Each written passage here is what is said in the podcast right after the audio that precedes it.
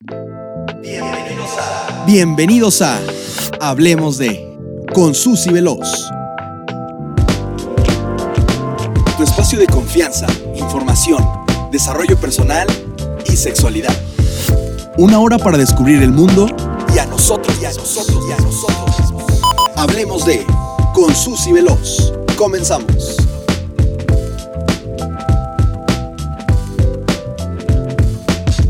Perfecto, pues bonita noche a todos y hoy un 16 de julio del 2020 comenzamos con la transmisión de Hablemos de con Susy Veloz. Como todos los programas, quiero agradecer muchísimo a Mayela Montero, coordinadora del Centro de Medios y Radio, y a John Murúa, productor, por creer en mí y lo más importante, crear un espacio para la comunidad universitaria y el mundo en donde se pueda hablar con confianza, con cercanía y con seriedad de los temas que así lo requieren. Y bueno, el día de hoy vamos a ir directo al tema. Hoy vamos a hablar de la comunidad LGBTTQIA. Y de pronto ya parece que estamos diciendo un trabalengua y de pronto mucha gente dice, ¿y esto qué es? Y eso es que es una canción, parece ya este reto de TikTok, o sea, de verdad que eh, parece increíble que a veces lo escuchamos y decimos, bueno, ¿y qué quiso decir? ¿A qué se refiere? ¿Cómo lo, o sea, cómo lo entendemos? Hoy particularmente vamos a hablar de los amujerados, los desviados, los floripondio, los mamacitos, la urraca, los quebraditos o planucas, un sinfín, un sinfín de designaciones y nombres con sentido peyorativo que tienen muchas de las personas que pertenecen a este colectivo. Y todas estas eh, definiciones parten de la ignorancia. ¿Por qué es importante decirlo? E, es importante que empecemos a identificar que mucho de esto es nuestro contexto cultural. Al final, tal vez nosotros hemos, incluso en sentido de broma, en sentido de burla, en sentido de, pues hasta por seguir un contexto familiar, ¿no? A lo mejor, bueno, mi primo el maricón, mi, o sea, se nos parece muy, muy fácil y muy sencillo y seguramente muchas de estas palabras son palabras con las que de alguna forma estamos familiarizados todos los entendemos, todas las conocemos, pero realmente es súper importante que empecemos a tener conciencia de lo que estamos diciendo y de la importancia que tienen estas palabras. ¿Por qué es importante eh, tener en cuenta esto? Por varias cosas. Para empezar, es porque existe. Existe un colectivo de personas que buscan y defienden su identidad, defienden su eh, particularidad, defienden lo que los conforma y finalmente también son un colectivo que se niegan hacer parte de eh, extremos, ¿no? Hacer parte de lo bueno y lo malo, lo, o sea, de, un mundo binario, de un mundo donde únicamente parece que tenemos un blanco y un negro. Y al final eh, es una oportunidad para abrir nuestra perspectiva y darnos cuenta que definitivamente existe un sinfín de distintas formas de vivir, ¿no? De vivir de disfrutar de nuestra sexualidad, de aprender, de relacionarnos, o sea, es, una impresionante cantidad de opciones las que tenemos a nuestro alcance y muchas veces nos limitamos de vivirlas o de, o de formar parte de o de descubrirlas siquiera por el simple miedo o por el simple hecho de no saber qué son y pues negarnos a conocer más. Entonces, para empezar a entender, yo les voy a decir en este momento qué es lo que significa cada una de las letras que conforman estas siglas que todos conocemos. Empecemos por la L, la L que tenemos de lesbiana, ¿ok? Y con este término nos referimos a la homosexualidad femenina, es decir, a las mujeres que sienten atracción sexual y afectiva por otras mujeres, ¿ok? La palabra lesbianismo, al igual que su sinónimo safismo, tiene su origen en la isla de Lesbos, donde vivía la poeta de la Grecia antigua, Safo, famosa por escribir versos que aludían al amor entre mujeres. Entonces es súper importante igual como empezar a entender, y esto es lo que significa la primera letra, que es lesbiana. Continuaremos con la G, que es de gay. Gay es de origen inglés y significa alegre, digamos, o sea, como el concepto pudiese ser como alegre. En México lo ocupamos exclusivamente para la homosexualidad masculina y se refiere a hombres que sienten atracción, sexual y afectiva por otros hombres. Continuamos con la B. Después les voy a hacer examen a todos los que nos están viendo y escuchando. Vas a hacer así, a ver qué, qué están prestando aquí atención y qué es lo que estamos aprendiendo. Después de la B, estamos con la eh, bisexual, ¿ok? Eh, la bisexualidad con base aquí es muy importante detectar, estamos hablando de el glosario de la diversidad sexual de género y características sexuales elaborado por el Consejo Nacional para Prevenir la Discriminación. Este, esta definición particular viene de CONAPRED y eh, se, se define la bisexualidad como la capacidad de una persona de sentir atracción sexual y afectiva por hombres y mujeres. ¿Ok? Entonces aquí estamos hablando de otras características. Después vámonos con la primera T, ¿ok? Esta es donde se empieza a poner divertido. Las primeras me parece que de alguna forma las tenemos como más ubicadas o por lo menos el gay, por ejemplo, es algo con lo que todos tenemos contexto y sabemos, o la mayoría de las personas. Luego viene una lesbiana, bueno, por supuesto que eh, identificamos la figura.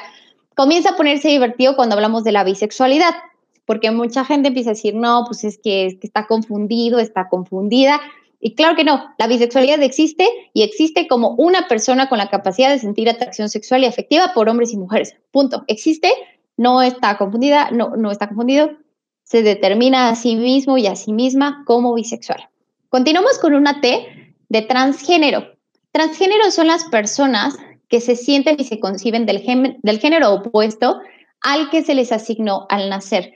Estamos hablando aquí de una parte de género, de, de toda la digamos, ya la comunidad, de toda la parte social que se genera a través del sexo que se tiene al nacer. Entonces, una persona transgénero no, no, no, está no vive, digamos, de acuerdo al, al, género con el cual se le cargan expectativas, se le cargan deseos, se le cargan comportamientos para cumplir pues con ese género. Muchas veces no buscan la reasignación de sexo, sino simplemente buscan vivir con base en ciertas atribuciones genéricas que son contrarias a las que estas personas por naturaleza, por educación, por contexto, pues tienen asignadas. Después seguimos a la parte transexual. Transexual son personas cuya identidad no concuerda con el sexo y género asignados en sus nacimientos. Muchas de ellas tratan de realizarse tratamientos hormonales y quirúrgicos. Aquí también es importante que no todos lo hacen y no, al final, no obstante, esto a mí me encanta, basta con que una persona se defina como transexual o transgénero para que así sea considerada. Entonces aquí estamos hablando también, por supuesto, de validar la experiencia de otro ser humano que es distinta a la mía. Y si esta persona se define a tal como transexual o como transgénero, pues finalmente no debería bastar más que esa persona se, se, considere parte, digamos, de ese colectivo para validarlo y saber que así es, ¿vale? Después hablamos de la tercera T, que es transvesti. Se trata de personas que se visten como el género opuesto, en ocasiones con fines recreativos y de manera temporal. Eso también es bien importante. Muchas veces tenemos como este, este sesgo, ¿no? O nos es muy fácil juzgar o decir, ay, no, es que es un transvesti, es una loca, es un loco. O sea, a ver, muchas veces nosotros tenemos actividades de transvestismo cuando, por ejemplo, yo en Halloween me fui y me, y me disfracé y, e interpreté el género opuesto, por ejemplo, y ese puede ser en, en alguna ocasión en la que lo estoy haciendo con un fin recreativo. ¿vale? Entonces es importante también empezar a quitarle todos los sesgos de bueno o malo, justo como al inicio estábamos hablando. Al final simplemente es un abanico de posibilidades de cómo vivir y cómo enfrentar pues nuestro, incluso nuestra forma de divertirnos, nuestra forma de, de vivir nuestra sexualidad. Vámonos después con la intersexualidad, ¿ok? Que igual estamos tomando en este caso el glosario de CONAPRED, que se refiere a que la filosofía sexual de una persona no se ajusta a los estándares definidos del sexo. En su momento se les conoce a estas personas como hemafroditas, sin embargo ya ese término actualmente no, no está usado, o sea, se, se modificó y actualmente el, el correcto, digamos, por, eh, para definir a estas personas con estas características es intersexual. Esto también es importante y nos empieza a dar contexto que al final todo va transmutando con el tiempo. Al final también si este programa lo escuchamos en 10 años, seguramente muchos de los contextos y muchos de los eh, conceptos que estamos hablando en este momento se va a modificar eh, con el paso del tiempo. Por eso es tan importante estar en, en constante actualización, en constante eh, integración, en constante investigación y finalmente también ser muy conscientes que, pues como todo, al final estamos hablando de, de, la vida y de la forma de vivir la sexualidad de muchas personas que como nuestra propia vida, pues al final transmuta con el paso del tiempo. Entonces, es muy importante también tener en cuenta esto que en su momento se llamó hermafrodita, ahora intersexual y probablemente en un futuro tenga alguna otra definición y tendrá su justificación en el momento en el que así ocurra. Y bueno, vámonos con queer, que es una palabra que igual proviene del inglés, significa raro, extraño o bizarro, o sea, como la traducción directa. Y bueno, finalmente se define a, más bien se refiere a personas que no se sienten totalmente identificadas como gays o como lesbianas, tampoco como hombre o como, o sea, al final estamos como en un, en un punto medio donde realmente las personas eh, pues finalmente transmutan entre no estar en ningún tema binario, pues al final están al centro, al centro entre comillas, hablando como poniendo la imagen como si fuese una regla, como si fuese sí, como una regla, y estamos en los extremos y justamente al, al el medio de esta regla pues existe un sinfín de posibilidades. Entonces, bueno, ya más o menos vamos entendiendo que es muy importante irlos nombrando, irles poniendo un significado. ¿Por qué? Porque al final lo que no se nombra no existe. Entonces, existe, está, es válido, es poderoso, es valioso, requiere su espacio, su momento, y este es un momento investigar sobre, ¿sabían que existen, o sea, banderas de orgullo? ¿Qué color representan? ¿Qué, ¿Qué es eso? O sea, ¿por qué una bandera de, o sea, que, para qué? También vamos a hablar de jerga mexicana, hacer un poco de reflexión acerca de justamente lo que nos implica la cultura y de qué forma podemos nosotros enfrentar todo esto, un poco de historia. También tocaremos el género no binario y bueno, por supuesto, hablaremos de colors. Entonces, para compartir este tema es que nos acompaña Jimena Valeria Cabañas Sánchez, Vale, presidenta del Grupo Estudiantil Colors del Tecnológico Monterrey, Campus Toluca. Hola, es un placer para, para mí que estés aquí, de verdad es un honor tenerte aquí. Y a Carolina Guadarrama, Caro, vicepresidenta del mismo grupo, bienvenidas a las dos. De verdad que antes de continuar y comenzar ya con, con la plática y empezar a, resolver las dudas y todo, a mí me gustaría decirles que yo como orgullosa Exaptec, eh, realmente ustedes están siendo en este momento la representación de trabajo de muchos años, de muchas generaciones, de muchas personas, por ejemplo ahora, ¿no? Que yo compartía y, ahora el grupo estudiantil del TEC de Monterrey, o sea, de verdad que no saben cuántos mensajes de ya hay uno, al fin, ¿cómo crees que, o sea, de verdad que me gustaría que ustedes eh, en este momento como testimonio mío, de verdad se dieran cuenta que ustedes son en este momento la representación de muchos años de muchas y de muchas personas que al final no encontraron ese espacio, que al final en su momento no existía ese lugar, que al final en su momento pues la pasaron no precisamente bien, ¿no? Por no sentirse, eh, no tener un sentido de pertenencia, por no entender qué ocurría incluso con ellas mismas. Entonces, de verdad que yo las felicito es un orgullo y definitivamente lo que ustedes están haciendo aquí a nivel universitario, digamos, realmente lo están haciendo y están impactando la vida de todas las personas que, forman parte del colectivo, que se acercan, que escuchen este programa, que puedan hacer y creo que es la forma en la que se cambian las vidas y entonces así sean una o veinte o mil millones, ustedes están trascendiendo y poniendo sus dones al favor y al uso de la comunidad y creo que no hay nada más valioso que eso. Así es que muchas felicidades. Gracias, Ay. Me vas a hacer llorar y no hemos iniciado. De verdad que sí, de verdad que lo que hacen es, es bellísimo y son un ejemplo porque aparte ustedes deben saber, todos los que nos están escuchando, los que nos están viendo y los que nos escuchan en el podcast, estamos hablando con dos personillas menores de 20 años, o sea, estamos hablando de, de personas eh, muy jóvenes y que realmente están, están tomando las riendas, ¿no? Están haciendo algo, están realmente eh, preocupándose, ¿no? Por hacer el cambio. Entonces, a mí, a mí me llena de mucho orgullo y al final creo que de eso se trata, de, de quien lo hace. Al final, digo, nos equivocamos en el camino, nos damos cuenta que había cosas que a lo mejor no eran como las pensábamos, otras que sí, vamos validando mil cosas, pero no hay, o sea, la única forma de darnos cuenta es haciéndolo y ustedes lo están haciendo. Entonces, pues comencemos. Cuéntenme un poquito, antes de, pasar a otros temas, ¿qué onda con las banderas del orgullo? O sea, ¿qué son? ¿Para qué son? ¿Cuántas hay? Cuéntenme. Es un tema muy interesante, muy bueno, muy, muy interesante por lo, siguiente. Las banderas del orgullo van saliendo de acuerdo a las necesidades de la comunidad es decir, un grupo en específico va dando, se va dando cuenta que tiene características similares con otras personas, vivencias, parecidas, y entonces es ahí cuando una facción del colectivo nace. El que creen una bandera las hace de alguna manera más oficiales, pero también les da un sentido de identidad.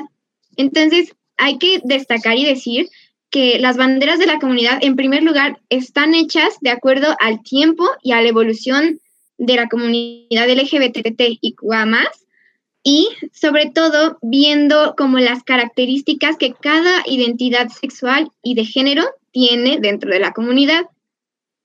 Para resumir, más o menos las más conocidas, por así decirlo, son 30. No es cierto, perdón, Son menos, son como 24, 25, pero sí son bastantes. Son bastantes. y bueno, algo que tienen las banderas es que aparte de que le dan visibilidad al colectivo LGBT, eh, también sirven para dar un, sentido de identidad.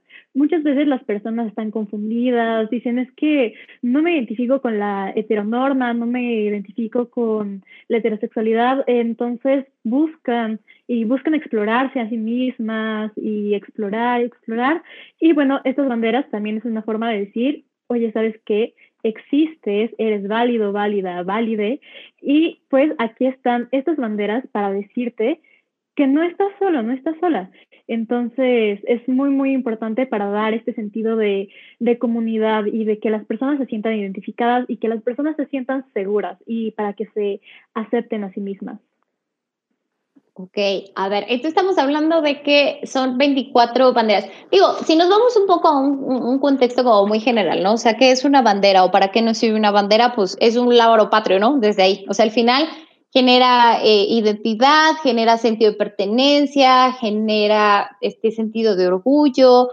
O sea, finalmente nosotros todos tenemos una bandera, ¿no? Por ejemplo, que en este momento, digamos, nosotras podríamos ahorita compartir, ¿no? La del Tecnológico Monterrey, ¿no? Y a otro nivel estamos compartiendo la bandera de nuestro país, ¿no? En este caso estamos en México. Y entonces, al final tiene todo el sentido, si lo pensamos, que existan banderas que determinen este tipo de, de, digamos, de colectivos. Pero ahora cuéntenme, ¿cuáles son las más importantes y qué representan? ¿Qué, qué es lo que están diciendo realmente? Yo quisiera recalcar que no hay bandera más importante que otra, sin embargo, hay banderas que son más conocidas y más, por así decirlo, replicadas. Entonces, bueno, la primera pues es la que todos conocemos, ¿no? El arco iris. De hecho, tengo aquí un, pequeño jueguito de, de para poder ilustrar un poco. Esta es la bandera, pues, la que todo, la que todo el mundo conoce del arco iris. A mí me gusta mucho esta representación que, pusimos porque esta es la que generalmente, pues, utilizamos, ¿no? hasta los medios comerciales la utilizan.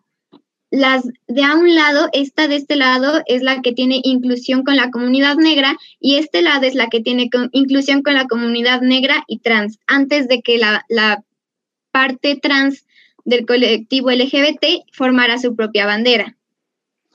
Ok, perfecto. Esto te voy a interrumpir tantito. Me encanta lo que dice y es importante, es de las cosas que debemos empezar a ser muy conscientes. Por ejemplo, ahorita para mí fue muy natural decir, ¿no? O sea, ¿cuál es más importante? O sea, nosotros vamos a empezar, de forma muy natural tenemos el tren de pensamiento de poner juicios de valor. ¿Qué es más? ¿Qué es menos? ¿Qué es sí? ¿Qué no? ¿Qué es válido? O sea, estamos muy, muy eh, acostumbrados a finalmente ver como en dicotomías nuestro mundo y nuestra vida. Entonces, ahora que, por ejemplo, Val hace este alto y dice, a ver, ninguna es más importante que otra, al final simplemente existen y tal vez existan algunas que tengan más eh, seguidores, digamos, bueno, no seguidores, pues más personas que estén integradas, pues, ¿no? Que se sientan parte de que, bueno, no quiere decir que otra en donde haya dos, por decir algo, no, no tenga la misma importancia que las demás, ¿no? Entonces, ok, aparte, es muy, es muy interesante eh, esa, la, primera, digamos, que es la que todos conocemos, que es la bandera del arco iris, porque fue creada por un diseñador y activista que estuvo en el ejército, o sea, fue, fue una persona que estuvo primero en el ejército, después sale del ejército y bueno, finalmente forma parte, ¿no? De todo el movimiento y en su momento pues hizo diseños distintos, ¿no? Para publicidad a, través del mundo y bueno, este, llegó a, este colectivo y llegó a darle eh, personalidad, ¿no? Y a darle yo lo interpreto lo que sería como lo que es el logo para una empresa. Pues, no sé, tú, lo primero que haces cuando tú empiezas a crear una empresa y empiezas a tener un emprendimiento, o sea, lo primero tienes que darle una imagen, tienes que darle una identidad, tienes que decir, este soy yo, esta soy yo. Entonces, me parece que esto es de lo primero que hace, pero entiendo que esta es como de la que se empiezan a desprender todas las demás. Entonces, cuéntenos de las demás. Sí, bueno, sí, esta bandera tiene algo muy interesante, que es que al inicio era únicamente para las personas gays. Entonces, pues antes se creía que la comunidad LGBT más era únicamente como gays y nada más, no existen más identidades, ya sea sexuales o de género. Entonces, eh, pues decía, es la única bandera y luego se empezaron a crear más banderas y actualmente ahora esta bandera ya representa a todo el colectivo y la bandera gay pasó a, pasó a tener otro diseño. Eh, ya diferente para que digan, no, ¿saben qué? Esta bandera nada más representa a las personas gay, sino representa a toda la comunidad LGBTTIQA más. Y quisiéramos reconocer que, bueno, eso es un paso a una comunidad muchísimo más igualitaria y muchísimo más inclusiva, porque ahora el término no solamente es la enorme G que nos abarcaba a todos y a todes y a todas, sino ahora es el arco iris multicolor de todas las personalidades, la diversidad y todas las personas que nos incluye en esa comunidad y los gays tienen su lugar al igual que todos nosotros. Perfecto. Ok, entonces estamos hablando de esta primera que es la bandera del arco iris. ¿Qué otras banderas tenemos? Bueno, pues las más reconocidas, podría nombrarlas, son la bandera gay ahora, la, la, la lésbica, la bisexual, la pansexual, la intersexual, la de género no binario, la romántica, la género, la polisexual, la polis, la polirromántica, ¿ya la dije? no lo había dicho, pero... Em, la andrógina, y ¿qué otras más? Creo que te faltó también. La que, ah, la de género fluido y la gender queer. Ok.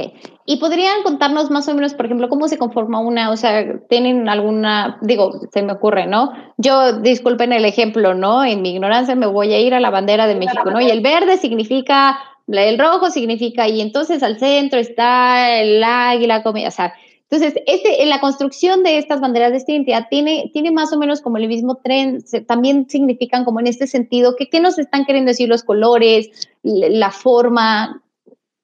Platíquenos. Podemos, ay, perdón, tú dilo, Carito, tú dilo. eh, pues es que los colores tienen como una razón de ser. Por ejemplo, en el caso de la bisexual, que también es una bandera muy popular, está el rosa, el lavanda y el azul. Entonces, bueno, ahí la tiene ¿no? Entonces, rosa para indicar atracción hacia las mujeres, lavanda para ambos sexos y azul para hombres, ¿no? Pero se me hace muy curioso porque incluso dentro de estas banderas estamos así con los estereotipos de género, ¿no? De que rosa para las mujeres, azul para los hombres. Sin embargo, eh, se usa como para em, determinar esta intersección de que de que, por ejemplo, en, el caso de la bandera bisexual, a una persona le pueden atraer ambos sexos. Ok. Y ahora pues podríamos poner, por ejemplo, la bandera que como convive con este concepto, que es la bandera pansexual, que tiene los, en realidad el mismo significado. Rosa para las mujeres, azul para los hombres y amarillo para las personas. Esto es en lo que es, como que cambia. Y la verdad es bonito poder revisar como estos conceptos porque hasta la misma bandera y la misma palabra te van diciendo un poco más acerca de todas estas identidades. Claro. ¿Qué, sabe, ¿Qué nos podrían contar, por ejemplo, de la bandera del orgullo intersexual, por ejemplo, que, que me mostrabas al, al inicio? Uf, mira, ahorita te la busco. Yo les voy a platicar, yo me, me busqué ahí un, una guía que, que, los que nos están viendo se van a dar cuenta que la estoy leyendo, porque la verdad es que yo sí soy de traerme mi, mi nota en mi librito y todo, y a mí me encantó porque en realidad aquí podemos ver, o sea, a mí me causa un poco de conflicto también porque justo creo que a veces nos vamos mucho a los estereotipos, ¿no? O sea, yo veo el rojo en la bandera y entonces digo, es la sangre derramada y entonces a partir de ahí es valor, pero, también puede ser amor, por ejemplo, ¿no? También puede ser pasión, también puede, o sea, creo que en algún punto sí empieza ya a ser muy subjetivo el, el determinar, ¿no? Al final Y bueno, como bien decía Caro, estamos cayendo a lo mejor en el mismo tema del cual estamos queriendo salir, que es estar en los estereotipos y estar binarios, ¿no? Al final, esto es hombre, esto es mujer y a mí me gusta, o sea, entonces empieza a ser complejo, pero les compartiré, por ejemplo, estamos en la, justo, ¿no? La bandera del orgullo intersexual. Aparte, estamos viendo que las más recientes, por ejemplo, esta fue creada en el, en el año 2013. Entonces, realmente estamos hablando que tiene siete años, que es nada, o sea, en realidad es, es muy, muy nueva, es, se le acaba de dar, digamos, como identidad. Y en, este, en esta guía que yo tengo, dice que el círculo morado significa integridad y plenitud, por ejemplo, ¿no? Entonces, realmente estamos hablando de, de que la idea de, de la bandera orgullo intersexual está representando las personas que se sientan en, en, o sea, en integración, en parte de, y que sean plenas, ¿no? Que al final sepan que existe un lugar, que existe un espacio y pueden ser, formar parte de y, bueno, vivir bien, digamos, ¿no? Claro, e incluso los colores de la bandera intersexual eh, son colores, por decirlo así, neutros, ¿no? Amarillo y morado, no, no se va a lo rosa ni a lo azul, que como lo podemos ver en la bandera bisexual, por ejemplo. Entonces, pues como colores muy neutros para especificar que, que está en un punto medio, ¿sabes? Como que ni siquiera hombre, no, o sea, no hombre, no mujer, los dos, o sea, es como para para hacer esta distinción. Claro, yo creo que lo más importante de tener el contexto sobre todo para los que nos están escuchando y que de pronto sea como su primer acercamiento, por ejemplo, con, con todas las banderas y con todo lo que hay. Y de verdad que yo, yo me, aterrizo mucho a, por ejemplo, una conversación con una persona en la tienda de, de, mi, casa, ¿no? Y yo le digo, por ejemplo, no, pues es que existe, o sea, me va a decir, ¿qué onda? O sea, todos están confundidos, no es gente que ni siquiera sabe qué onda, o sea, creo que a lo que se trata, si es la primera vez que lo están escuchando, o que realmente empecemos a, tener la claridad que esto es tan, tan válido, ¿no? Como decir, a mí me gusta, por ejemplo, se me ocurre, no, a mí me gustan, voy a decir una tontería, ¿no? Pero no es para poner un ejemplo.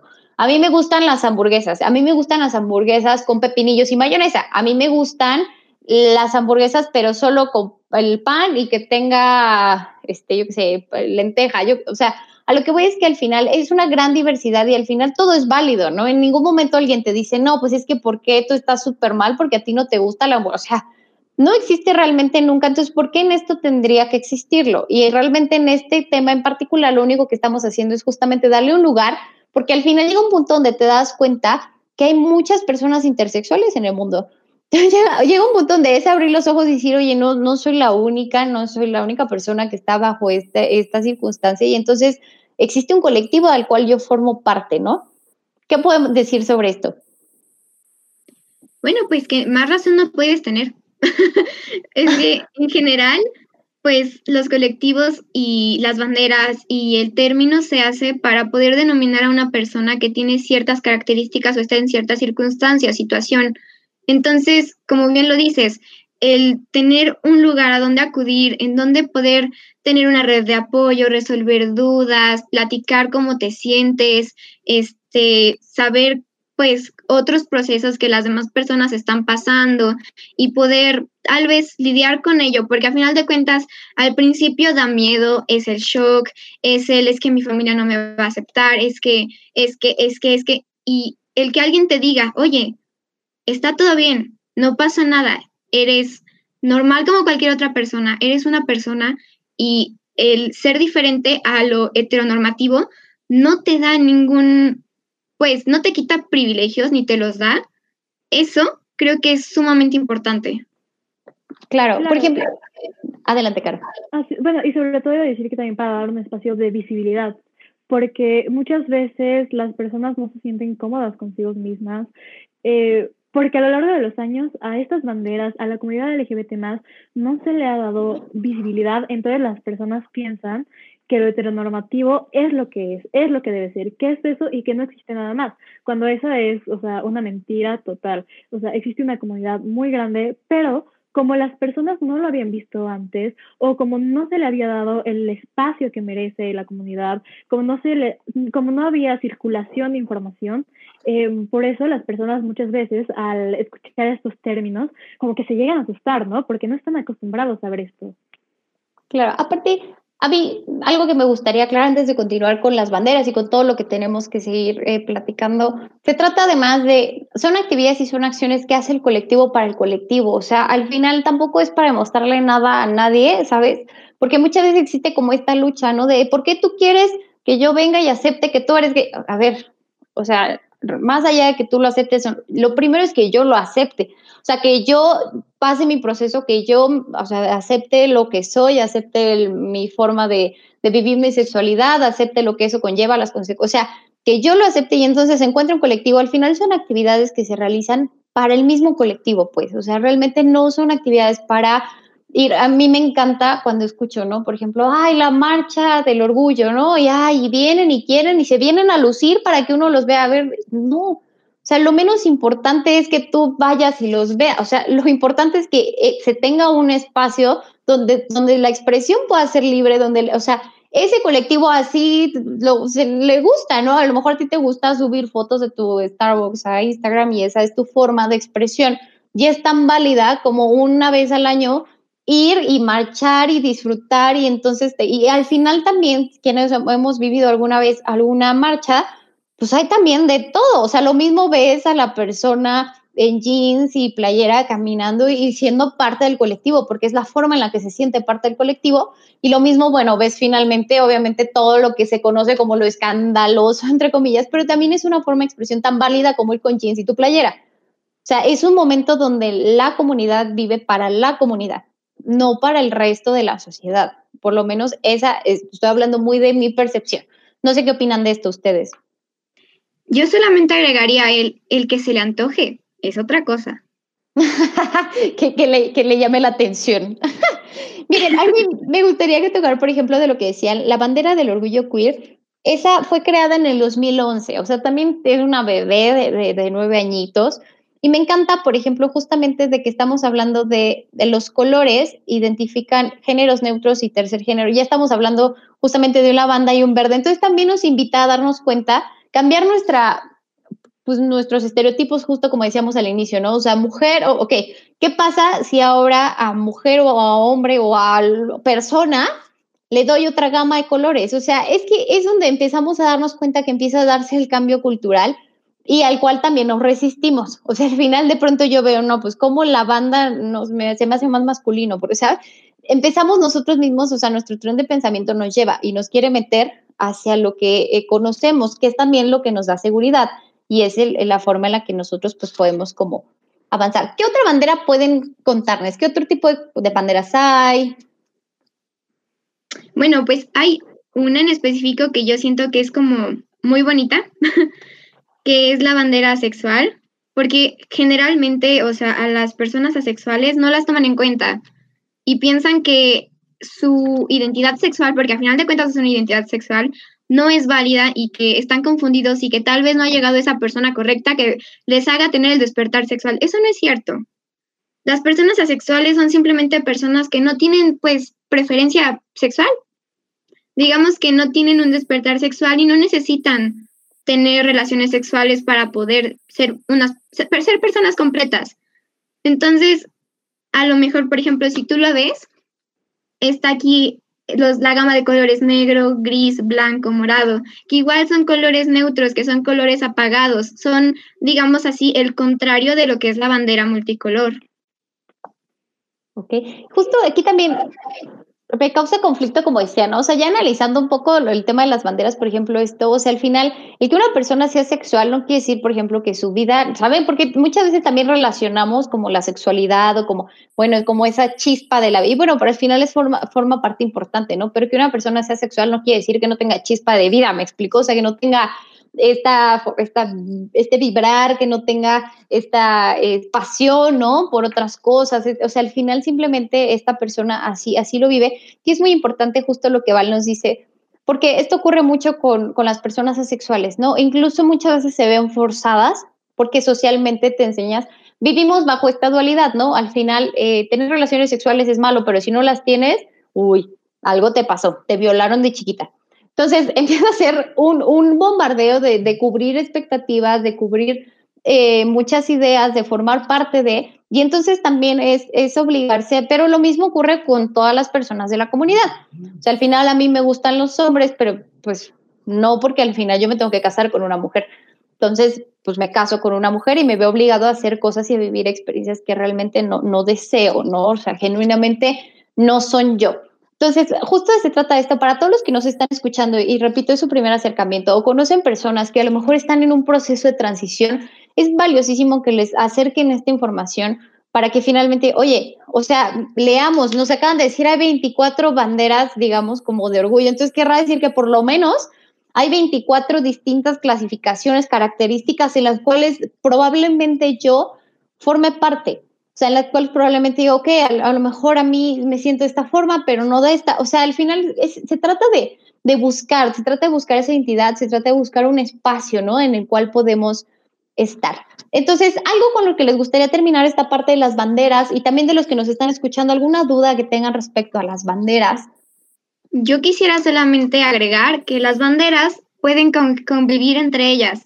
Puede ser una persona lesbiana, también asexual, Puede ser una persona trans y lesbiana, trans y gay, trans y bisexual.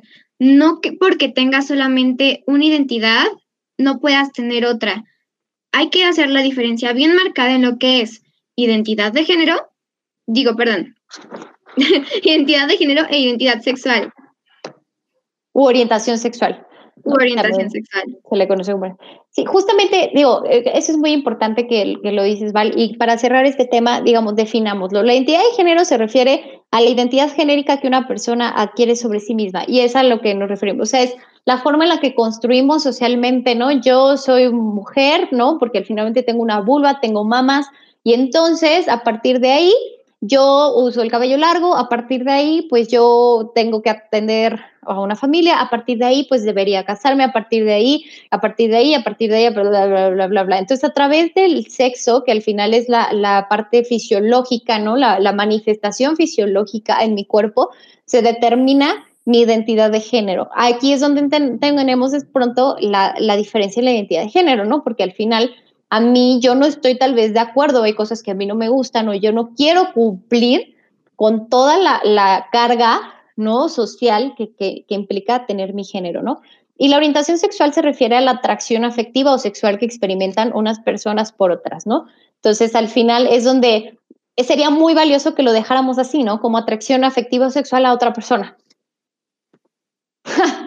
y ya, así, punto. Pero al final estamos acostumbrados a etiquetar, entonces, y a vivir bajo esta dicotomía donde a los hombres les gustan las mujeres y a las mujeres los hombres y punto, ¿no? Entonces es donde empezamos a abrir todo este concepto.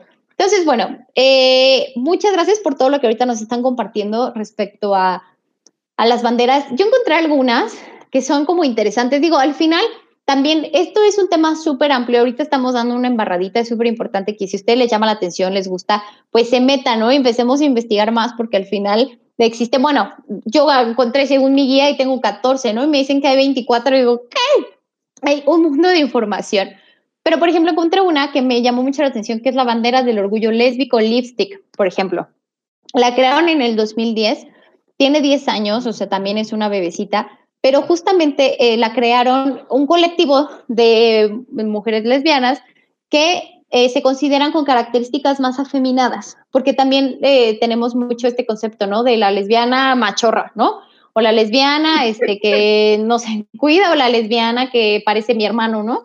entonces realmente tenemos mucho esta, esta idea y ellas generan un colectivo donde dice, o sea, yo soy lesbiana, sin embargo, soy súper femenina, ¿no? Y a mí me gusta usar el arete y maquillarme y usar tacón y, o sea, entonces como defender también la forma en la que ellas viven su sexualidad y en las que se presentan. No por ser lesbiana tengo que ya no bañarme, digamos, viviendo un estereotipo, ¿no? Donde se entiende que así debe ser una lesbiana. Entonces, por ejemplo, ellas generaron su bandera de orgullo lésbico lipstick, que me parece súper bello, ¿no? A mí me encanta la bandera, pues, del, del orgullo lésbico porque tiene diferentes connotaciones. Digo, esta fue la que encontramos que se había ya como aceptado como la bandera lésbica. Sin embargo, tenemos aquí la que tú mencionas, ¿no? La bandera del lipstick lesbians y la bandera de las lesbianas de Labris, que tienen dos significados diferentes.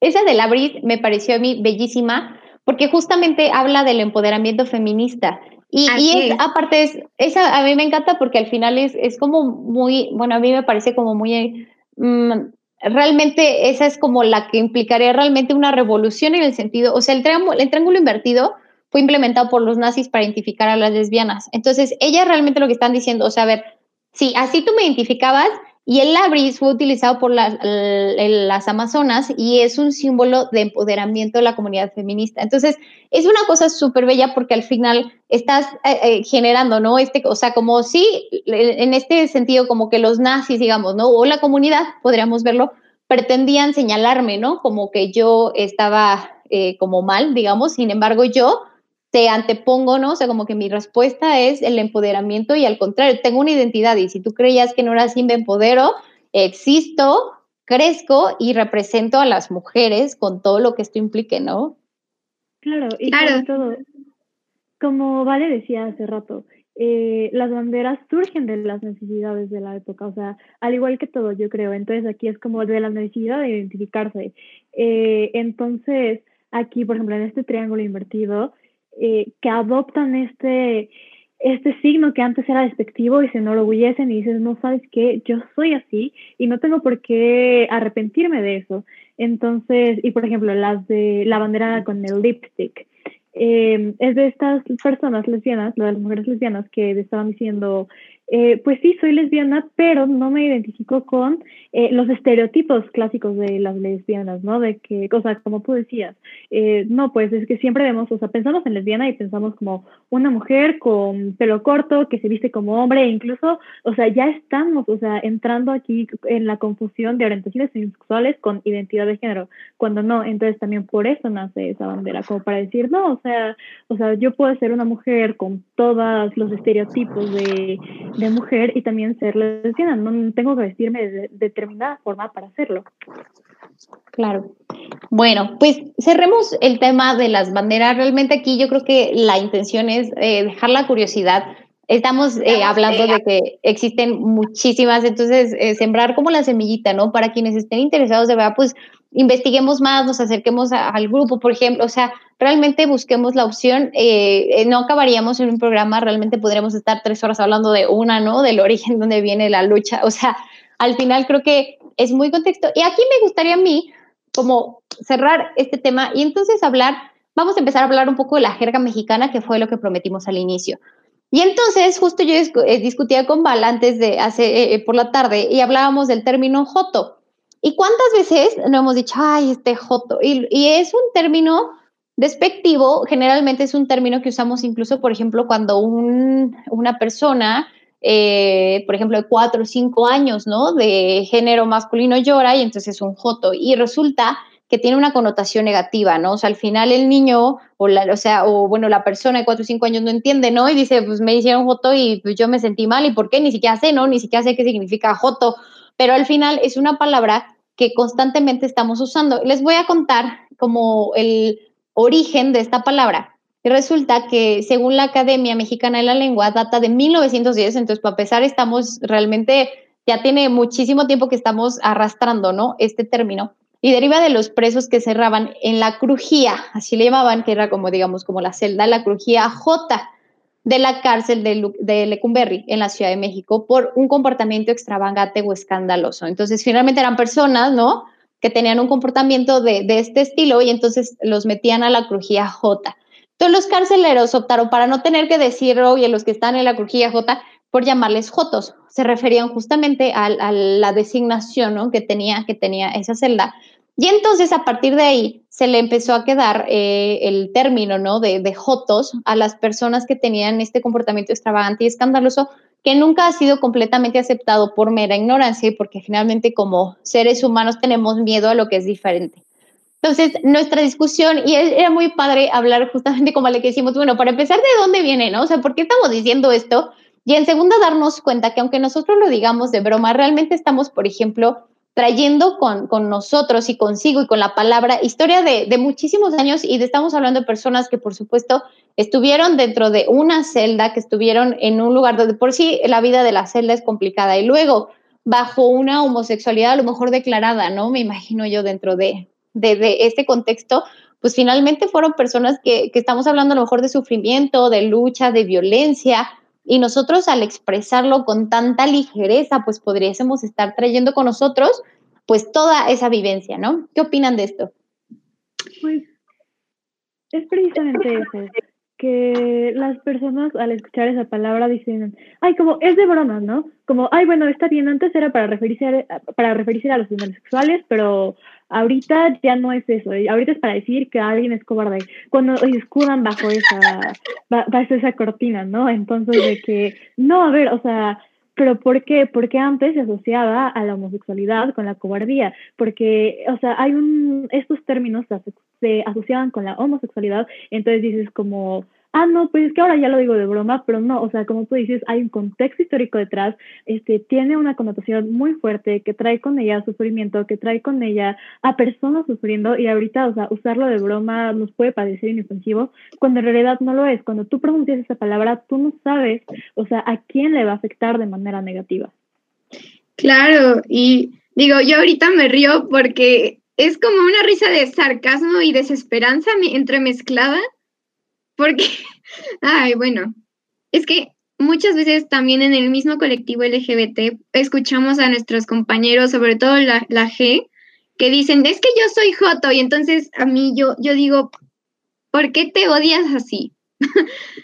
no entiendo por, por, qué te autodesignas una palabra con connotación tan negativa y que arrastra, como dicen, ¿no? Tanto sufrimiento, tanta violencia y tanta reprimenda para poder autodenominarte.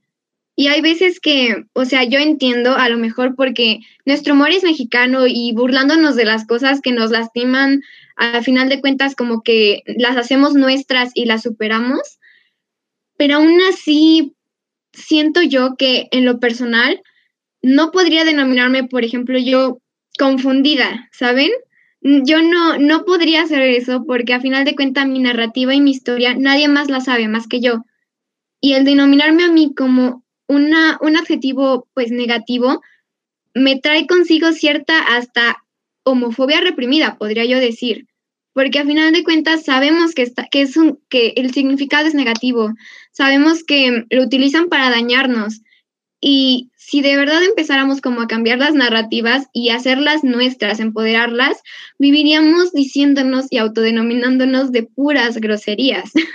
Entonces, a veces siento que, por ejemplo, el utilizar esta palabra no queda bien en la comunidad. Aquí yo también discutía justo hace rato con Vale y me gustaría traerlo a la mesa porque fue una discusión bien rica, a mí me gustó, porque al final yo le decía, a ver, sí yo lo entiendo, pero la verdad es que los mexicanos nos, nos ofendemos a nosotros mismos, o sea, yo mismo me digo, yo soy la prieta y yo soy la prieta de mi grupo siempre, ¿no? O sea, y al final mi papá es el negro del grupo y, ¿saben? O sea, al final, como cultura mexicana tenemos la costumbre, tenemos la facilidad, somos los eh, creadores de memes a nivel, o sea, ¿saben? Porque nos reímos de nosotros. O sea, al final también nosotros sabemos y tenemos esta, esta a lo mejor necesidad cultural de temblor, ¿no? Casi se cayó mi casa, la Ciudad de México es un tema con los temblores y dos segundos después, más allá de saber que cuánto fue el, la escala de Richter de los eh, de terremotos, lo que sea, y ya, eh, ten tu bolillo, ¿no? Y el bolillo se agregó al grupo, o sea, a mí me impresiona, la verdad, como mexicanos tenemos como este tren de pensamiento y tenemos esta forma de llegar instantánea a la broma, a la risa, a la para evadir, para yo yo no sé realmente exactamente qué es lo que ocurre. Entonces yo justo discutía con Vale que yo le comentaba, ¿no? yo le decía es que entiendo, ¿no? La parte en la cual es importante tener el contexto y saber que al final eh, la dominación de, de, de Joto es por una persona que la pasó mal en una celda, ¿no? Sin embargo, pues yo también he dicho, ay, es que se ve bien joto.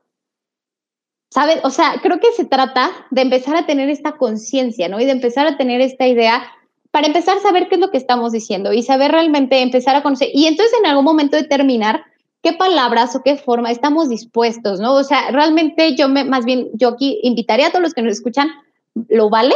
O sea, a lo mejor la broma, lo vale, o sea, a lo mejor la broma vale y tal vez no valga, ¿no? A lo mejor es una muy buena broma, por decirlo de alguna forma, ¿no? Entonces, lo mejor digo, ok, está así, pero si yo empiezo a hacer esta, este discernimiento, tal vez haya momentos donde entonces decía, la verdad, ¿sabes qué? Este comentario súper banal, pues tal vez este no lo valga, ¿no? Y entonces empezar a generar como este cambio, ¿no? De, de chip, de mentalidad, pero sobre todo en la conciencia de lo que decimos. Dinos, Caro.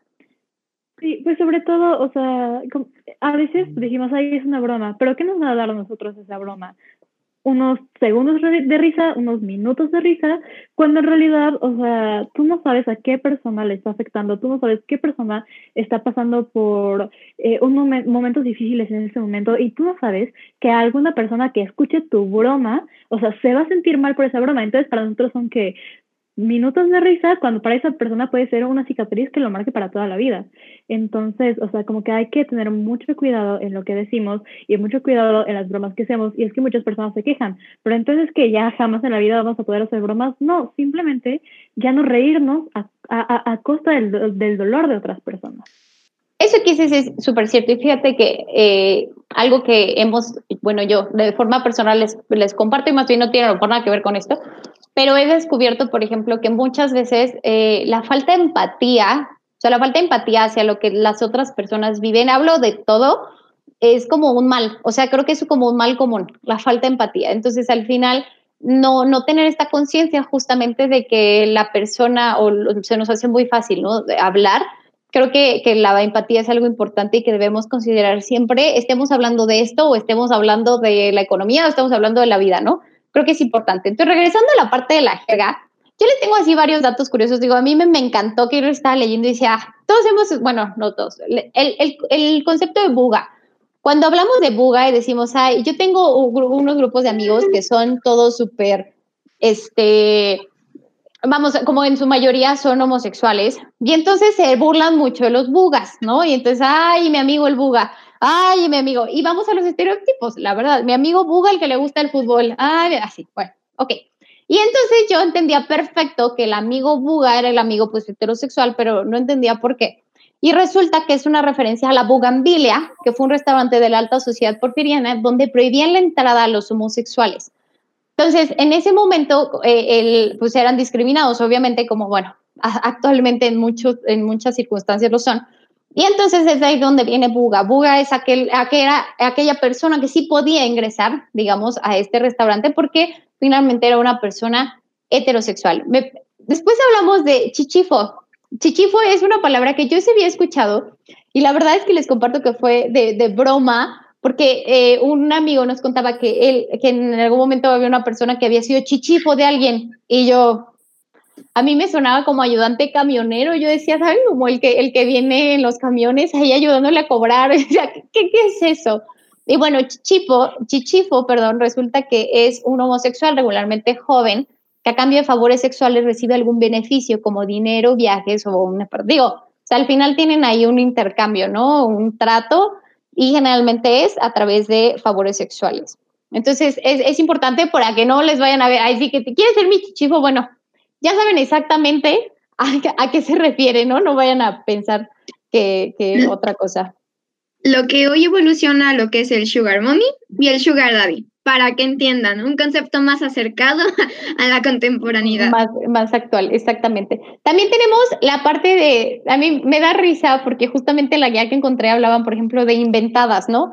Y lo mismo, ¿no? La verdad es que para mí, eh, como que comulgo y entiendo lo que se refiere a inventada, pero me encanta cómo lo definen, porque se forma de referirse a una persona, especialmente hombres gays, en este caso, que les gusta ir por la vida, dice, llamando la atención con su forma de actuar, hablar y vestir su objetivo es no pasar desapercibida vaya donde vaya, ¿no?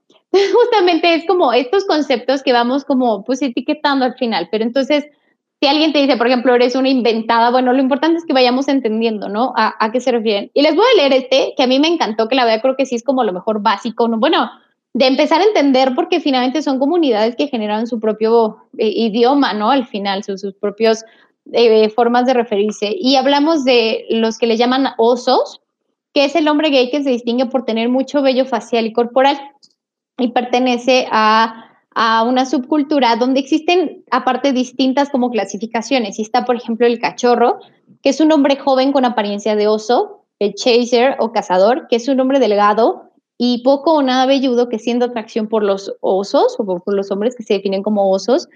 El gordito o chubby, que es un hombre obeso y lampiño. Lobo, que es un hombre delgado y velludo. Nutria, que es el hombre velludo, delgado y de baja estatura. Yo, bueno, o sea, así como que voy descartando, me siento como en adivina quién. Así, ¿tú cuál tienes? Así, el, velludo, el, de baja estatura, oso polar, hombre maduro, canoso y velludo, entre otros.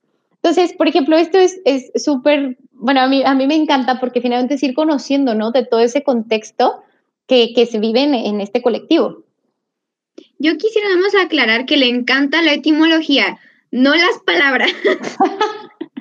Digo, o sea, al final creo que es parte de, o sea, al final e, esto forma parte de su, de su identidad. O sea, e, es donde vamos a lo mismo. Hay quien se determina a sí mismo y entonces encuentra un camino. A lo mejor yo soy un hombre homosexual y soy un hombre lobo homosexual. Nada más que, o sea, esto es a lo que me remito. Estas palabras no tienen en su generalidad connotaciones positivas. Por lo tanto, o sea, el utilizarlas dentro de la misma comunidad, estamos perpetuando pues este discurso de odio, discurso violento hacia nosotros mismos. Por lo tanto, yo encarecidamente pido que pues dentro de la comunidad no se utilicen. Generalmente cuando yo escucho a alguno de los chicos o de las chicas o los chiques que están hablando como de esta manera entre ellos mismos, me, me planto y les digo, oigan, acuérdense que el poder de las palabras es, es muy grande. Entonces, de verdad, piensen lo que están diciendo, fíjense cómo se están autodenominando, qué es lo que se están diciendo, y luego, pues, ya que lo razonen, ahora sí díganlo como quieran, pero, o sea, primero razónenlo. Y me comentan que hagamos caso al chat. No entendí. Justo, pero yo creo que de eso se trata, de que al final, eh,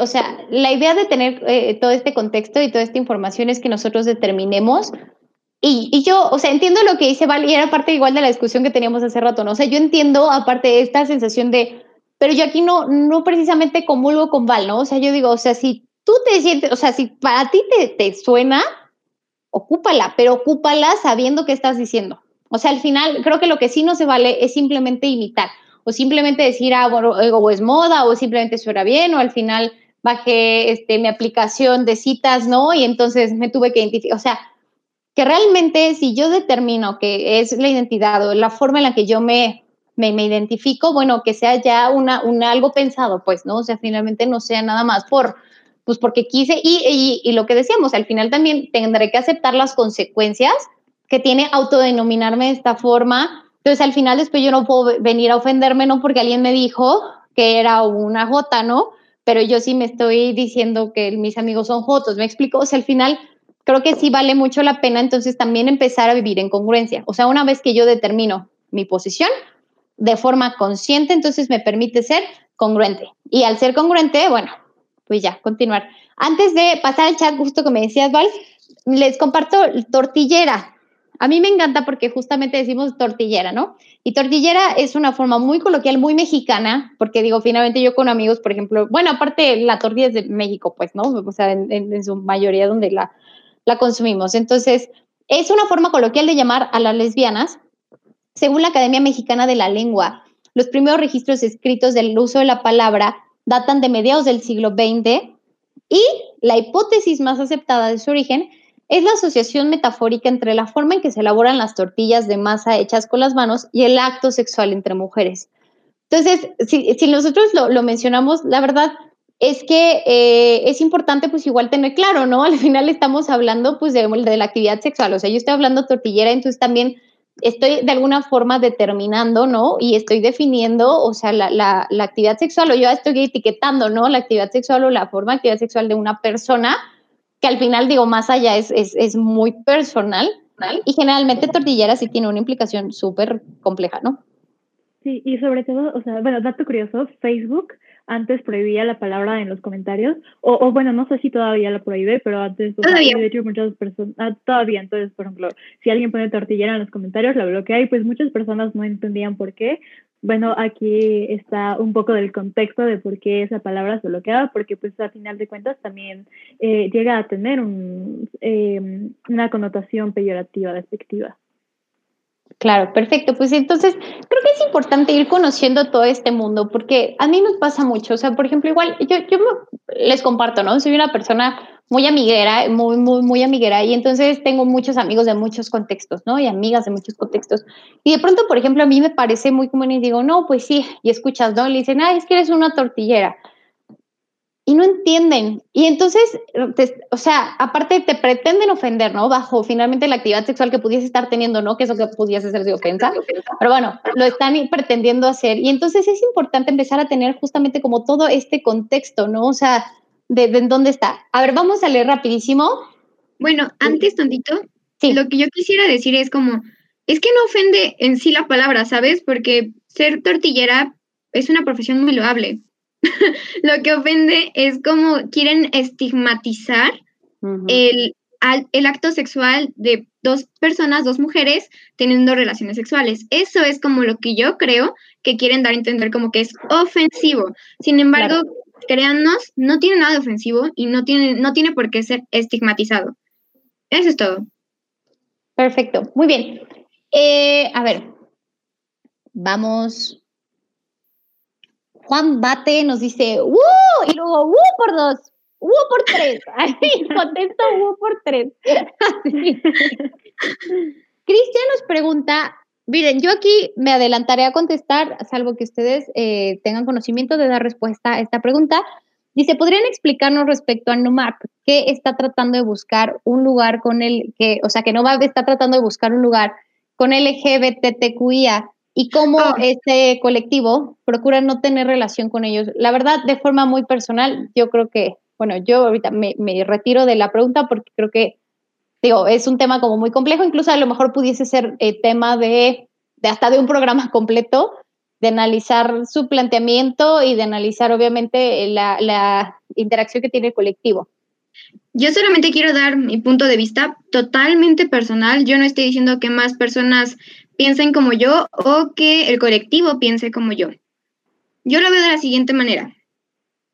Las personas con filias hacia los niños y menores de edad, lo que no se nombra no existe,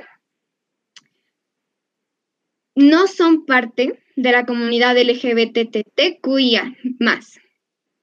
¿Por qué? Porque la comunidad LGBT más está tratando de luchar por los derechos de las personas, el consentimiento, las relaciones, pues, con amor, consentimiento, ok, consentimiento, esa es la palabra clave que hay que tener aquí en mente. Las filias como la zoofilia, la necrofilia, la pedofilia y el estupro no son personas que deban o que son parte de la comunidad LGBT. Y quiero aclarar algo. Pedofilia no es lo mismo que pederastía. Pedofilia es la atracción hacia los menores. Pederastía es el crimen de tener relaciones sexuales con menores sin su consentimiento, ya que los niños no pueden dar consentimiento. ¿Ok? Entonces, no hay que, no hay que criminalizar a las personas, sin embargo, tampoco hay que normalizar este tipo de filias. ¿Por qué? Porque no están basadas en el consentimiento.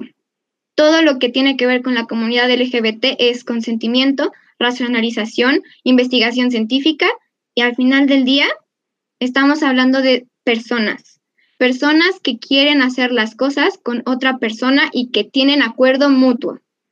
Ese es el consentimiento. Ok, yo aquí lo más rescatable considero de, la opinión que hice Val, digo, igual, creo que a mí me gustaría igual súper aclarar porque es un tema muy, muy delicado que al final en este momento se falta como, vamos, para dar respuesta y contexto de esta pregunta, incluso la verdad es que me comprometo pudiésemos hacer hasta un programa específico de esto para analizarlo y entenderlo más a, a profundidad, ¿no? Y hablar obviamente con muchísimo más contexto, pero rescataría dos cosas. O sea, Val acaba de definirnos, ¿no? la comunidad, digamos, se, caracteriza por el consentimiento.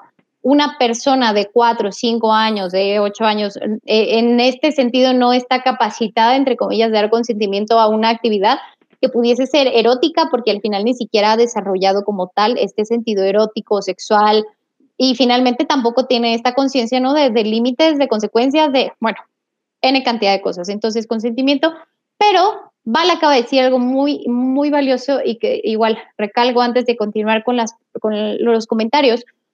Eh, no criminalizar. Eso es bien importante. O sea, más allá de que ahorita digo, es, es un comentario y que al final lo escuchamos y son palabras muy fuertes y tenemos a lo mejor igual conceptos muy confusos y tenemos no criminalizar. O sea, más allá de decir bueno o malo, no criminalizar. Vale la pena analizarlo a profundidad, vale la pena hagamos un programa de esto, o sea, donde realmente nos podamos meter y discutamos y entonces, y al final también son temas donde cada quien toma su postura. O sea, al final va a haber quien forme parte de ese colectivo y diga, no, sí, lo defienda y tenga su justificación y sea tan válida como quien dice que no, y sea tan válida y tenga obviamente toda su investigación y todo. Entonces creo que eso es de lo más valioso, o sea, no criminalizar y entender que el consentimiento es de la parte, o sea, como una característica esencial de las personas que viven su sexualidad, que realmente viven su sexualidad. Y bueno, me gustaría a mí agregar eh, solamente o sea, a los pederastas llamarlos como tal, o sea, la pedofilia llamarla pedofilia, porque estos nuevos nombres que están creando para crear su sentido de comunidad, en el momento en que el resto de las personas usamos estos nombres que ellos autodesignan, eh, los estamos validando.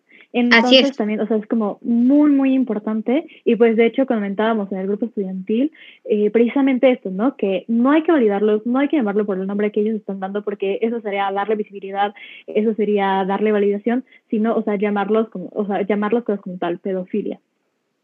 Ok, perfecto. Pues muchísimas Para gracias. Nosotros no existen los MAPS, no existen. Uh Perfecto. Pues yo me comprometo, me parece que es un tema interesante. Digo, si finalmente estamos teniendo la duda, creo que vale la pena. Ah, eh, hagamos un programa de esto. O sea, más allá, por eso llego ahorita, salgámonos un poco de aquí, porque es un tema complejo y vale la pena realmente analizarlo. O sea, vale la, porque yo repito, las dos posturas son válidas bajo el mirador que cada quien tenga, ¿no? Pero al final, si lo defienden, para ellos es válido. Entonces, valdría la pena echarle un ojo, ver qué realmente que están defendiendo, cómo lo defienden y entonces ver la otra postura y creo que en estas cosas pues cada quien tomará la postura que, que decida o que crea más conveniente, ¿no? Luego, yo creo que una vez que jamás lo vale, en especial cuando sabes a cuántas personas afectas. No, esto nos dice Juan Bate, perdón, no sé exactamente a de, qué. De las este, bromas. Yo sí ah, lo entendí. Seguramente. Ah, yo. Ok, entonces dice, yo creo que una vez que jamás lo vale, ah, ok, porque yo decía que si vale la pena, ok, decirlo o no decirlo, depende, ok, ya, ya entendí. Entonces dice que una vez que jamás lo vale, en especial cuando sabes a cuántas personas afectas. Claro, perfecto. Entonces esta puede ser, por ejemplo, parte de la filosofía que Juan o Val, por ejemplo, pudiesen tener para su vida. Igual es donde yo me gustaría aclarar, si hay otras personas que definen no verlo así, sin embargo deciden, por ejemplo, seguirlo haciendo, tienen finalmente la, el libre albedrío de hacerlo con la conciencia de que a lo mejor estén dañando y en algún punto decidan modificarlo. al final creo que no hay ni bueno ni malo, ni, ni nadie se criminaliza en ningún sentido. Claro, digo, el mundo si fuera blanco y negro sería muy aburrido. Claro. Luego, Pepe dice, te quiero, Susi, te adoro. Gracias por traer todos estos temas. La perspectiva con diversidad es necesaria siempre en donde no entre grupos eh, no haya segregaciones. Muchas gracias. Lucy nos dice, excelente tema para hablar. Me encanta que se haya logrado por fin darle un lugar a la diversidad en el TEC Campus Toluca, un pequeño avance. Lucy es una de las mujeres que yo más admiro y es de las personas que yo les digo a ustedes que ha, o sea, hecho, vamos, somos de, de esa historia y de esa vida del TEC de Monterrey, de ese campus donde muchas de estas cosas no existían y nosotros hemos tenido que salir y trabajar y entonces seguir con nuestro avance de otro lado, bajo otros contextos, y hoy a ustedes les toca ya darle nombre, darle forma, darle estructura, y de verdad que nosotros, yo sé, Pepe, Lucy, de verdad que estamos muy orgullosos y muy orgullosas y muy agradecidos y agradecidas que ustedes existan y que lo estén haciendo. Pepe después nos dice también, es importante conocer también los contextos en los que se ha desarrollado la identidad y empezar a cambiar el discurso entendiéndose desde los orígenes y evitando exactamente la narrativa violenta. Pero es importante conocer la historia y los contextos sociales para justo implementar políticas programadas o proyectos con acciones afirmativas, que es justo lo que yo les decía. Al final, es muy fácil para nosotros, igual lo discutía con Vale, se los comparto a todos los que nos escuchan, que de pronto Vale, por ejemplo, me decía, no, pues es que sí, hay que cambiarlo. Y yo decía, a ver, pero espérate, nosotros hemos tenido la oportunidad de leer esto, de tener acercamiento a esto. Hay muchísimas millones de personas que ni siquiera es posible, o sea, ni siquiera saben que existe la posibilidad de, de pensar de otra forma, de vivir, ¿saben? Entonces es súper importante empezar a bajarlo, o sea, si realmente queremos hacer esos cambios, empezar a entender qué es lo que pasa afuera, porque la verdad aquí estamos hablando de personas, a mí me queda claro, ustedes se han preparado, han leído, han estudiado, están en la universidad, se preocupan. No es la realidad. La realidad colectiva, la realidad de nuestro país, no es esa la que ocurre. Pues vale la pena empezar a ubicarnos realmente dónde estamos paradas. O sea, si queremos cambiar a nuestro país, pues necesitamos entender a nuestro país. Y el contexto de nuestro país no es esta plática, no lo es. Entonces necesitamos empezar a bajar y empezamos a necesitar entender. Y entonces desde ahí empezar a, construir. Yo hablaba hace unos minutos con una amiga, igual le decía, porque si no, vamos a terminar siendo igual de agresivos que lo que son ellos con nosotros, porque entonces yo voy a llegar a decirle que está mal que piense así cuando pues así viven y está bien para ellos, funciona para ellos, entonces vale la pena conocer ese contexto. Lucy lo que importa es bajar la información. Eso es lo importante. El poder bajar la información y crear este espacio de reflexión es lo que puede hacer que el país cambie o que siga igual. Esa es la verdad. Claro. Aquí nos dice Lucy, me encanta que estén súper informadas, informados. Si nos dedicamos a entender y a que más personas entiendan conceptos clave como los que han mencionado, pudieran existir menos diferencias y menos discriminación hacia la comunidad u otros grupos. Jimmy Blanca, no saben qué emoción y alegría me da ver que existe un grupo estudiantil enfocado a la diversidad. Antes no se podía. Felicidades. En serio, es que sí, nosotros vivimos ese TEC de Monterrey donde hemos, o sea, fue picar piedra, fue picar piedra y es bellísimo. Pepe nos dice, felicidades de verdad. Yo estuve en el TEC Campus Toluca en el 2005. Estos avances que han logrado son de aplaudirse y lo son. Yo sigo reiterando y sigo diciéndoles, de verdad que muchas felicidades por, por este, este proyecto. Justamente eh, vamos ya para ir cerrando, quiero que justamente nos cuenten qué es Colors. O sea, al final, la intención de llegar acá era eh, digo, platicar un poco de lo que ustedes han investigado, de, los talleres que ustedes dan, de lo que ustedes platican, de la información que tienen, pero lo más importante para mí en este momento es que conozcamos qué es este grupo. Cuéntenme. Bueno, es una gran familia. es, es como yo lo podría describir. Somos una familia enorme en el TEC de Monterrey este, pues ahorita la función del grupo estudiantil es crear una red de apoyo donde puedan ir todas las personas, sean aliados, sean parte de la comunidad, sean personas curiosas que simplemente quieren informarse, puedan acercarse con nosotras, con nosotros, con nosotros y puedan tener un lugar donde platicar y donde ser ellos mismos. Eso es Colors, es una red de apoyo estudiantil que simplemente sirve y existe para los estudiantes y para la comunidad. Y, me, me, encanta porque justo cuando hiciste la pregunta eh, de cuéntanos de Colors, o sea, Vale y yo empezamos como a sonreír inmensamente porque es un grupo estudiantil que a nosotros nos da mucho, mucho orgullo, ya que como dice Vale, es una red de apoyo y aparte, sobre todo, es para darle visibilidad a la comunidad, para crear un espacio seguro dentro de Campus Toluca y pues también para que poco a poco eh, vayamos avanzando en este tema de diversidad y hacer de del campus de TEC de Monterrey un, un, lugar más inclusivo, una comunidad inclusiva, que, que, las personas ya no tengan que sentirse con miedo, que las personas no se tengan que sentir apenadas, no se tengan que sentir apenadas. Entonces, para eso está Colors. Eh, es una, somos una familia muy bonita, o sea, damos bueno, tenemos varias actividades y de, de hecho eh, hicimos, este, para quien quiera saber más acerca de las banderas, de ese tema que estábamos hablando hace rato, em, hicimos una campaña de Conoce tus banderas, entonces en nuestras redes sociales están ahí igual como todas em, las, bueno, algunas de las banderas por si quieren conocer más. Entonces, pues creo que Colors es pues brindar información y aparte es un, es un segundo hogar, básicamente. Igualmente, si nos vamos, por ejemplo, al lado de, pues, ¿qué, qué actividades realizamos? ¿Qué hacemos? Bueno, pues hacemos, pues, conferencias, hacemos este tipo de entrevistas con, pues, gente que está como en Radio Congeladora, en Conecta, este, comunicación institucional.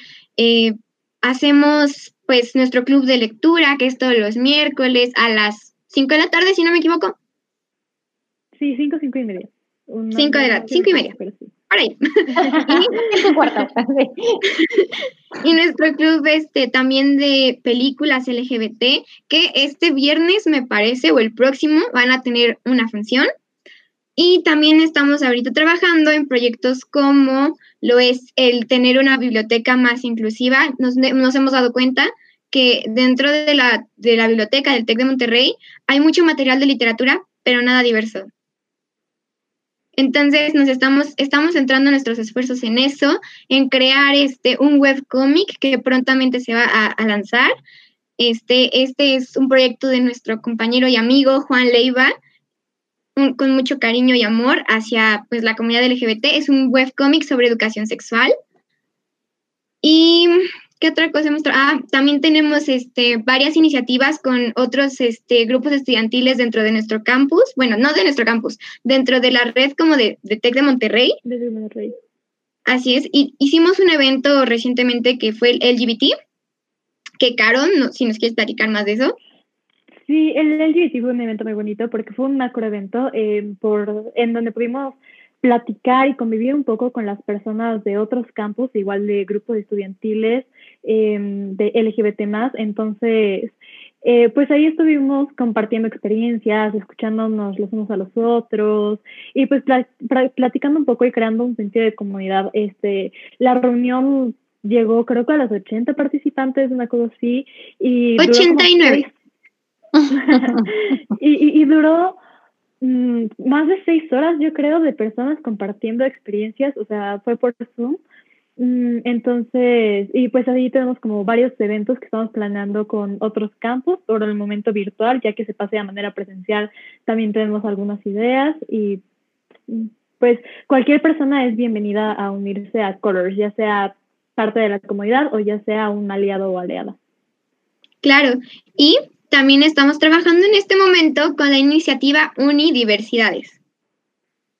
Les voy a, bueno, les voy a platicar un poquito más de esta iniciativa. Es todos los colectivos LGBT de todas las universidades de México nos estamos uniendo en un, digamos, en un proyecto que se llama Unidiversidades, en donde estamos creando un comité para poder asegurarnos de que nuestras juventudes LGBT tengan lo necesario para poder vivir una vida plena y no sobrevivir en las escuelas.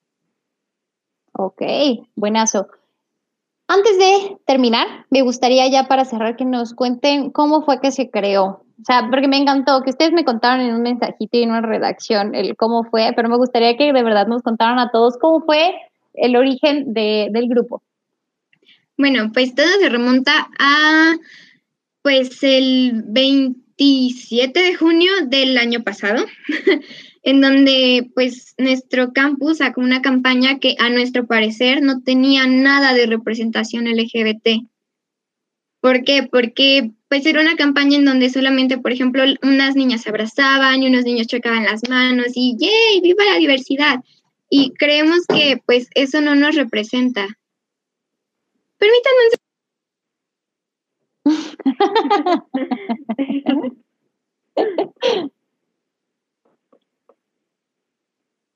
Ay, sí, le chico. Caro, síguenos contando. Ay, sí. ¿Verdad? Ay, ya vale. vale. ¿Verdad que mi papá entró y bueno? Ay, te nos hubiera saludado, pues ya. Entonces, perdón, perdón, ay, qué vergüenza. No eh, pues pensamos que eso no nos representaba, eso no representaba los verdaderos colores de la comunidad LGBT. Por lo tanto, empezamos a, la verdad es que yo creo que sí reaccionamos un poco agresivamente porque empezamos a atacar esa campaña por medio del Instagram de la escuela y empezamos como a decir, no, pues es que qué bueno que su representación, este, pues, está muy buena, ¿no? Porque nadie hizo ninguna encuesta, nadie hizo como un llamado a ver personas LGBT en la escuela, vamos a unirnos, vamos a, formar este...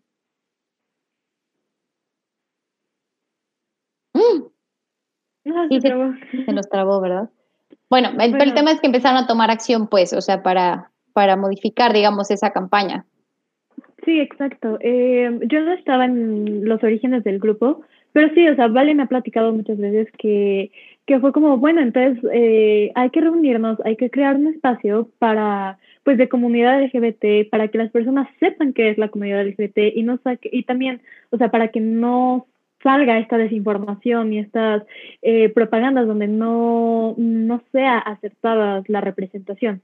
Entonces, de ahí nace Colors, eh, de un grupo de personas que se reúne y, y pues, o sea, trabajaron muy arduamente durante un verano para, para que el grupo pudiera ser aprobado y pues fue aprobado. Y pues aquí estamos. Eh, ya tiene un año el grupo. Eh, pero bueno, el primer semestre, como era el primer semestre, tuvo algunas complicaciones, aparte la original presidenta eh, se tuvo que salir, entonces ahorita como que nos estamos estabilizando de nuevo, pero eh, es un grupo que tiene la intención de, pues como ya lo dijimos muchas veces antes, crear un espacio seguro, crear una red de apoyo. Perfecto. Pues para cerrar, dinos por favor cómo te encontramos en redes sociales, cómo contactamos con ustedes, cómo, cómo les llamamos? Mm, en redes sociales estamos como Your Colors eh, Textol. Ok. Hola, Val. Ahí si quieren enterarse de no actividades. No te preocupes. Ya, Caro nos terminó, nos contó finalmente cuál fue el origen y ya le estábamos pidiendo que nos compartiera redes sociales, cómo los contactamos. Pues yo creo, yo llegué cuando empezó, cuando estaba diciendo Your Colors, arroba Tectol. Digo, arroba, sí, Your Colors Tectol. Sí, pero. Ese es el Instagram. eh, somos como arroba Your Colors Tectol. Eh, ahí tenemos información de las campañas, de nuestras actividades. Y pues si quieren contactarnos, pueden eh, mandar un mensaje ahí por Instagram al DM o pueden contactar tanto a Vali como a mí. Entonces, ahorita, por ejemplo, Lucy nos escribe que le gustaría conocer más del grupo estudiantil. Actualmente ella está en Guadalajara trabajando en IBM y le gustaría compartir información, experiencias. Y si o yo, Lucy, yo te paso el contacto de, de Val, que es el que, que, tengo ahorita este directo, yo, yo te lo comparto sin problema, para que puedan estar en contacto. Y de verdad que Lucy es de las, una, una persona a la cual yo admiro mucho. Y de verdad que creo que seguramente podrán hacer muy, muchas cosas muy, muy de la mano.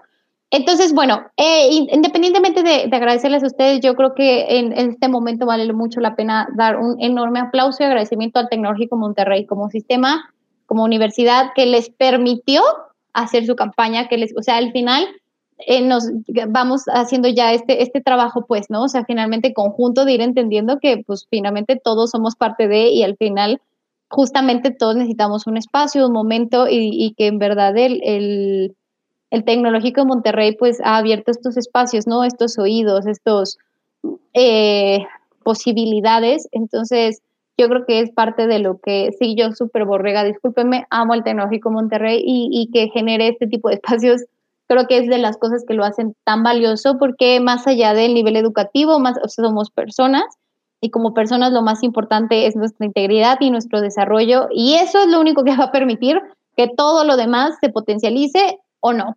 Entonces, que de verdad estén dando estos espacios me parece muy valioso. Eh, también con Pepe se los, las contactaré. Eh, bueno, finalmente son dos personas que ahorita están siguiendo la transmisión, que eh, podrán hacer muchas cosas. Pepe también es una de las personas que yo más admiro y de verdad que seguramente podrán salir cosas muy bellas de este programa. Les agradezco mucho estar, este, digo, haberse tomado el tiempo, haber aceptado mi invitación y formar parte de, esta historia que justo igual como platicaba con Val, pues es también mi, desde mi trinchera, ¿no? Desde mi posibilidad, pues es generando estos espacios y estos movimientos y estas cosas que de verdad nos hacen falta y bueno, son cosas que, que en este momento estamos creando historia, esta grabación en 10 años la vamos a escuchar, la vamos a recordar, vamos a actualizar los conceptos, ¿no? Vamos a decir, ay, no, ya no es así, ahora es así, sin embargo, se trata de eso, porque lo quien, quien nos escuche hoy y lo que estamos haciendo hoy va a tener impacto y en 10 años esas personas pues seguramente tendrán una realidad distinta, así no hubiésemos tomado las decisiones de hacerlo y de estar aquí y dedicar este tiempo. Gracias a todos los que nos están escuchando, gracias a todos los que van a escuchar el podcast, gracias a todos los que nos escuchan en 10 años. de verdad, que, vale de que vayamos haciendo esta reflexión. Y pues gracias a ti, Susi, por también darnos el espacio aquí para hablar acerca de esta pequeña comunidad que tenemos dentro de Campus Toluca. Y de verdad, mil, mil gracias por habernos invitado a platicar hoy un poquito y pues por darnos el espacio y el lugar para hablar acerca de estos temas que son súper importantes. Yo estoy segura que, que, no, no será la última. De aquí obviamente salen muchas, eh, pues muchas dudas. sin embargo, las admiro, eso es algo que hay que decir, son personas muy jóvenes.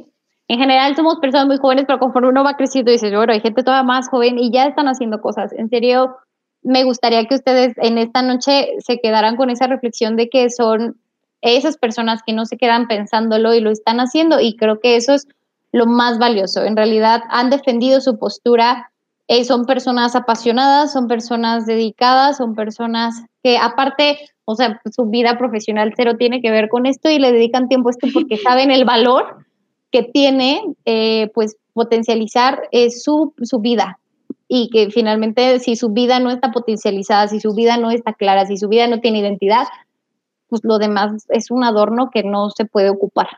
Entonces, gracias Tec de Monterrey, gracias John, gracias Maye, gracias a todos los que nos escuchan.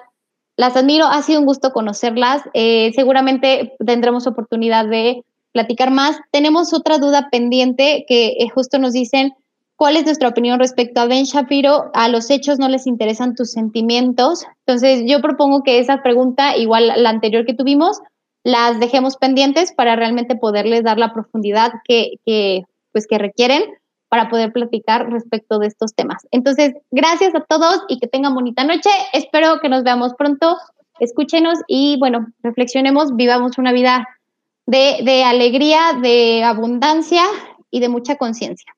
Muchas Muchísimas gracias. gracias. Y recuerden, el aceptarte a ti mismo es una posición política. Muy bien, nos vamos con esta frase. Muchas gracias a todos. Esto fue Hablemos de, Hablemos de tu espacio de confianza, información, desarrollo personal y sexualidad. Nos conectamos la próxima semana aquí en Radio Congeladora. Hablemos de, Hablemos de, Hablemos de